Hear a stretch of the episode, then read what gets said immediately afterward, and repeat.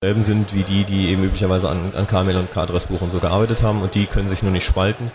Die haben also ihre Zeit in Akonadi investiert und nicht daran, KML nach Akonadi zu portieren. Das wird dann jetzt natürlich der, der nächste logische Schritt sein. Das wird aber nicht vor äh, KDE 4.2 äh, passieren. Okay. Wobei wir die Hoffnung haben, dass eben ähm, Leute anfangen, eher kleinere, spezialisiertere äh, Lösungen zu, auf Basis von Akonadi zu schreiben, sodass wir vielleicht ein bisschen die Leute weniger abhängig machen von den äh, großen monolithischen PIM-Applikationen, die wir jetzt bisher haben. Ja. Mhm. Akunadi ist aber kein reines KDE-Projekt. Auch wenn wir jetzt die ganze Zeit ständig über KDE geredet haben, genau. über KDE-Applikationen, ja. wollt ihr da ein bisschen mehr draus machen? Da wollen wir mehr draus machen. Die Idee ist halt, äh, also die, die, es ist relativ schnell klar gewesen, dass das Problem, dass wir nicht die Einzigen sind, die das Problem haben. Ähm, das taucht natürlich in den anderen Desktops auch auf, das taucht bei den anderen PIM-Lösungen äh, äh, auch auf. Und äh, es wäre natürlich zum Beispiel auch schön, wenn ein OpenOffice problemlos Zugriff auf zum Beispiel das Adressbuch hätte. Ähm, deswegen haben wir von Anfang an das Ganze technologisch äh, und auch projektstrukturmäßig so aufgesetzt, dass es äh, möglichst wenig auf Abhängigkeiten in KDE hat. Ähm, der Server selber hängt nur von der Qt Core Bibliothek ab, das ist ein ganz, kleine, ganz kleiner Teil von Qt und ansonsten hat es keine weiteren äh, Abhängigkeiten nach KDE rein. Das wird auch äh, ein Free Desktop Org Projekt werden, sobald Free Desktop Org unseren Projektantrag genehmigt. Äh, die äh, Zugangsbibliothek für KDE ist natürlich KDE-spezifisch, die wird da auch bleiben, ähm, aber es wird hoffentlich auch dann andere Zugriffsbibliotheken geben. Äh, zum Beispiel von GNOME? Zum Beispiel für glib, GTK, genau. Ähm, oder auch in, direkt in Python, äh, die es Leuten ermöglichen, eben auch auf den, deswegen, also der, zu, zu, dem Server gibt es eine Protokollschnittstelle. Ähm, die zum Teil Debus, zum Teil was anderes ist und die äh, man implementieren kann, ohne KDE und Qt äh, zu benutzen. Das heißt, Leute, die Interesse daran haben, an die Daten ranzukommen, können das machen, müssen sich dann ähm, eine Zugangsbibliothek dafür schreiben. Das ist aber äh, überschaubarer Aufwand und äh, kann in vielen Technologien passieren. Also es kann, äh, wenn jemand eine Mono-Bibliothek schreiben will, dann kann er das gerne machen. Gibt es da jetzt schon irgendwelche Kooperationen mit anderen äh, Leuten, also sei also, es von GNOME, sei es von äh, OpenOffice oder so, oder ist das Wir haben mit den GNOME-Leuten, also genau mit den Evolution-Leuten, die äh, GNOME äh, PIM-Suite äh, geredet, die sind auch sehr interessiert, die haben im Moment ein Manpower-Problem einfach, also die, die finden es wohl spannend, aber haben niemanden, der sich jetzt wirklich drum kümmert, das, das voranzubringen. Ähm, die sind auch sehr äh, eingeschränkt in ihren, in ihren Ressourcen. Ähm, also wir hören bisher überall, äh, ja, prima Idee, würden wir gerne machen, ähm, müssen wir mal zu kommen. Äh, wird man sehen, wie sich das entwickelt. Also ich hatte die Hoffnung, dass vielleicht über äh, die über Google Summer of Code Projekte oder so sich das weiterentwickelt. Wir haben auch einige Summer of Code Projekte, die jetzt laufen, die sind aber alle wieder im KDE-Umfeld. Also wir hatten ein, äh, ein Projekt vorgeschlagen für die Anbindung von, äh, also von eine, für eine glib-basierte Zugriffsbibliothek für Akonadi. Ähm, das Projekt ist aber leider nicht, äh, nicht zustande gekommen. Also ja, wir, wir hatten, du hattest gerade schon gesagt, es basiert so ein bisschen auf Debus und was für Protokolle benutzt ihr da intern? Also wir benutzen zwei verschiedene Sachen. Einmal Debus für die, für die Kontrollinformation, das heißt alles, was äh, mit Steuerung zu tun hat und äh, mit Notification, also mit, mit Benachrichtigungen über, über Dinge, die im Server passieren, das kommt über Debus. Also alles, wo man nicht größere Datenmengen übertragen muss, kommt über Debus. Äh, für den eigentlichen Datentransport, also wenn ich eine große E-Mail ähm, übertragen muss zur Ansicht, dann ähm, möchte man das nicht über Debus machen, aus, aus technischen Gründen. Ähm, da braucht man also irgendwas, äh, irgendein Protokoll, was, was eben für breitbandige Datenübertragung optimiert ist und da benutzen wir was, was auf IMAP basiert. Hauptsächlich hätte man sich auch ein neues Protokoll ausdenken können, aber wir haben halt eins genommen, was wir schon kennen und haben das erweitert. Das ist auch vom Design her äh, so, dass es das, die Nutzungsfälle abdeckt, die wir da brauchen. Ähm, das heißt, die Daten kommen über so ein IMAP-ähnliches Protokoll und die, die Benachrichtigungen und die Kontrollinformationen gehen über, über Debus. Also ich kann auch ohne dieses, Protokoll zu implementieren, wenn ich nur daran interessiert bin, äh, Benachrichtigungen zu kriegen, wenn eine neue Mail reinkommt, kann ich das mit einem reinen Debus-Interface machen.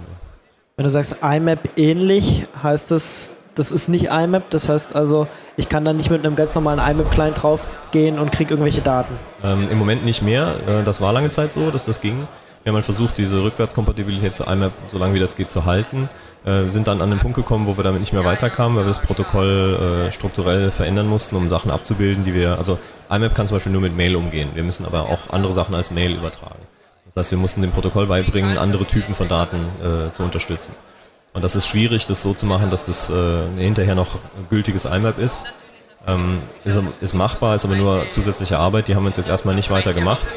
Und die Hoffnung ist halt, dass wir dann, wenn wir jetzt mal einen stabilen, äh, die, die Library jetzt mit KDE 4.1 oder zu demselben Zeitpunkt ungefähr äh, raustun, dass wir danach dann Zeit haben, diese IMAP-Rückwärtskompatibilität wiederherzustellen. Das wäre schon schön, dann könnte man halt mit, mit, mit Matt oder Pine wieder an seine Mail ran. Das, also ein Kommandozeilen-Client äh, ist was, was vielen Leuten immer noch. ja, besonders in unserer Szene. Ja, genau. okay. Ähm, jetzt mal vielleicht ein bisschen böse formuliert, wozu brauche ich Akonadi eigentlich? Also tut es nicht auch eine große Datenbank und, ein Mail-Dir und vielleicht ein Calda-Server oder so? Was ist jetzt das wirklich Neue daran? Ähm, das würde es auch alles tun. Also das ist auch nicht... Äh, ähm, das löst jetzt irgendwie das, Welthungerproblem nicht. Ähm, was es schon löst, ist, ähm, also ist, wenn man, wir, wir haben diese, genau diese Überlegung angestellt. Was brauchen wir eigentlich? Ne? Wir, wir, wollen das irgendwie zentral haben, wir wollen das asynchron haben, wir wollen es zuverlässig haben, wir wollen robuste Datenzugriff äh, haben, wir wollen Transaktionssemantik und all diese schönen Sachen. Kann ja alles so schwer nicht sein, stecken wir ein paar Komponenten zusammen, gibt's ja alles schon, ne? so Datenbank und so. Ähm, wenn man das dann macht, stellt man fest, dass das vielleicht doch so einfach nicht ist. Ähm, vor allem nicht, wenn man es performant hinkriegen will, wenn man ähm, dafür sorgen will, dass eben nicht Daten mehrfach im Speicher sind, wenn man äh, den Zugriff einfach gestalten will, äh, wenn man das typsicher machen will, wenn man das, äh, dafür sorgen will, dass Applikationen beliebige neue Typen drin speichern können. Ähm, wenn die API hinterher so aussehen soll, dass man sie auch benutzen mag, dann muss man doch einiges an Infrastruktur bauen. Ähm, und das ist genau das, was Akunadi macht. Also es ist ein, wir haben uns bewusst ähm, eben auch zum Beispiel für, für die Erweiterung von IMAP entschieden, weil wir so wenig wie möglich neue Technologie uns selber ausdenken wollten. Also wir haben einfach die, die einfachste Lösung, die unseren Ansprüchen genügt, äh, versucht zu bauen. Da sind auch ähm, ohne dabei riesige Mengen an Abhängigkeiten reinzuziehen, um es eben auch noch attraktiv zu machen für die größere äh, freie Softwaregemeinde. Weil wenn wir jetzt angefangen hätten, jede Menge KDE-Struktur, äh, Infrastruktur zu benutzen, wäre es nicht mehr attraktiv gewesen. Aber wir haben uns dann eben, ähm, wo das ging, äh, designmäßig und implementierungsmäßig bedient bei allem, was so an etablierten guten Lösungen in dem Bereich äh, da ist ähm, also da haben wir versucht dann konzeptionell zu klauen sozusagen, damit sie den fertigen Code nicht klauen konnten. Aber ähm, es ist äh, halt eine Integration von, von äh, all diesen Konzepten. Da ist eine, eine MySQL drin, also die Datenbank nicht selber geschrieben, sondern wir nehmen halt ein MySQL, was gut funktioniert. Ähm, man hätte für das Protokoll auch CalDAV nehmen können vielleicht oder äh, man hätte, es gibt auch andere GroupDAV, äh, andere Ansätze mehr. Die sind aber alle eher auf das Groupware-Server-Problem ausgerichtet. Die sind weniger für diesen lokalen Cache-Fall äh, optimiert. Und wir glauben schon, dass wir diese eins der Ziele ist zum Beispiel, dass wenn ich auf eine Mail klicke und die kommt aus dem, aus dem Server, dass die ähm, immer sehr schnell da ist. Also dass dieses, das, was der User merkt, äh, also die, die Interaktion, die der User mitkriegt, wo es für den User langsam wird, das muss schnell sein. Was im Hintergrund passiert, das Runterholen von E-Mails von einem Groupware-Server, das kann ruhig langsam sein, das kriegt der User so nicht mit. Aber diese direkte Interaktion muss halt sehr schnell sein. Und das ist ein anderes äh, Profil, als man das bei einem Groupware-Server hat. Also ein Groupware-Server ist für ganz andere Sachen optimiert. Und diese Protokolle wie, wie GroupDAV und CalDAV sind dafür optimiert, Daten aus dem Server auf den Client zu holen und nicht von einem lokalen Client in eine GUI-Applikation zu kriegen mit so viel Druck wie möglich, damit es schnell ist. Wird Akonadi jetzt auch auf anderen Systemen Einzug halten? Also nicht nur auf Linux, sondern auch auf Mac und, ja. und, und, Windows? Also es, es, baut und funktioniert auf äh, OS 10 und Windows und natürlich äh, Linux und Solaris und so weiter. Ähm, das ist auch ein Teil der, der Strategie. Also auch das ganze KDE-Projekt bewegt sich ja so ein bisschen in die Richtung, aber äh, es ist uns wichtig, dass wir eben äh, freie Software auf allen Plattformen, auf denen wir das möglich machen können, äh, möglich machen. Also ich, es ist schon attraktiv, auch auf OS 10 in die, äh, an die PIM-Daten ranzukommen und auf dem, auf dem Windows ähm, vernünftig den Leuten die Möglichkeit zu geben, frei und offen zugänglich ihre PIM-Daten zu verwalten. Das äh, sollte auch auf Windows möglich sein. Okay, wenn ich mich jetzt selbst hinsetzen will, einen Client dafür schreiben will, ähm, erstens, wo finde ich die Informationen und zweitens, in welchen Sprachen kann ich sowas machen? Ähm, die Informationen äh, sind zu finden, wir haben eine Webseite, die im Moment ein äh, Redirect ist äh, auf die KDE-Seiten. Äh, das ist www.akonadi-projekt, akonadi-projekt.org. Ähm, wir hoffen, dass wir dann mal jemanden finden, der uns eine richtige Webseite baut. Ähm, da ähm, der Server codemäßig ist im Moment in äh, äh, in, im KDE-Support-Modul, also außerhalb vom Kern-KDE. Das ist sozusagen nur da geparkt, solange bis wir das äh, Free Desktop Org-Projekt haben. Dann wird es nach Free Desktop Org wandern. Ähm, die KDE-Zugangsbibliothek ist, ist, Teil von äh, KDE PIM. Also da kann man den Code sich zusammenkramen. Äh, es gibt da API-Dokumentationen, die man lesen kann. Auch ein bisschen Beispiel, äh, Beispielcode, paar kleine Beispielanwendungen, damit man sich das angucken kann. Es gibt ähm, Bindings für die KDE-Zugangsbibliothek ähm, nach ähm, C-Sharp, PHP und Ruby im Moment.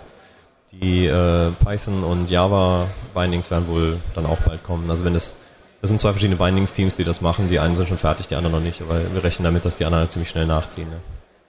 Ja, und dann hoffen wir, dass jemand eine, eine glib-Bibliothek schreibt und dann kann man das auch äh, mit C, reinem C dann machen. Ne? Ja. Das klingt doch nach einem sehr interessanten, engagierten Projekt, auch wenn es natürlich noch ein weiter Weg ist, bis es wirklich so funktioniert, wie ihr euch das vorstellt. Ja, also technisch funktionieren tut's. Was der lange mühsame Weg ist jetzt der durch die äh, durch die Instanzen, bis alle in der Öffentlichkeit, in der freien Softwareöffentlichkeit davon überzeugt sind, dass das eine sinnvolle Idee ist, das so zu machen. Die technischen Fundamente sind da, das ist auch, funktioniert auch zuverlässig, wir releasen das jetzt auch. Ähm, das heißt, wir halten es technisch für belastbar, implementierungstechnisch für, für weitgehend fertig. Ähm, jetzt muss man halt die, die Adoption durch die freie Softwaregemeinschaft dann eben abwarten. Okay. Ja gut, sonst noch irgendwas, was du loswerden willst vielleicht? Nö, vielen Dank für die Einladung. Ja, gerne. Okay, das war Ah, ich kann noch mal vielleicht gucken, ob in, ah, den Chat hat einer zugemacht. Normalerweise haben wir immer einen Chat hier ah, und dann kann ich immer noch Fragen stellen, aber den hatte leider jemand zugemacht. Ähm, nö, sieht nicht so aus, als hätte da jetzt jemand speziell zu dem Thema eine Frage. Schade, aber dann entlasse ich dich jetzt quasi sozusagen. Ich danke dir, Ingo. Schönen okay. Tag, ne?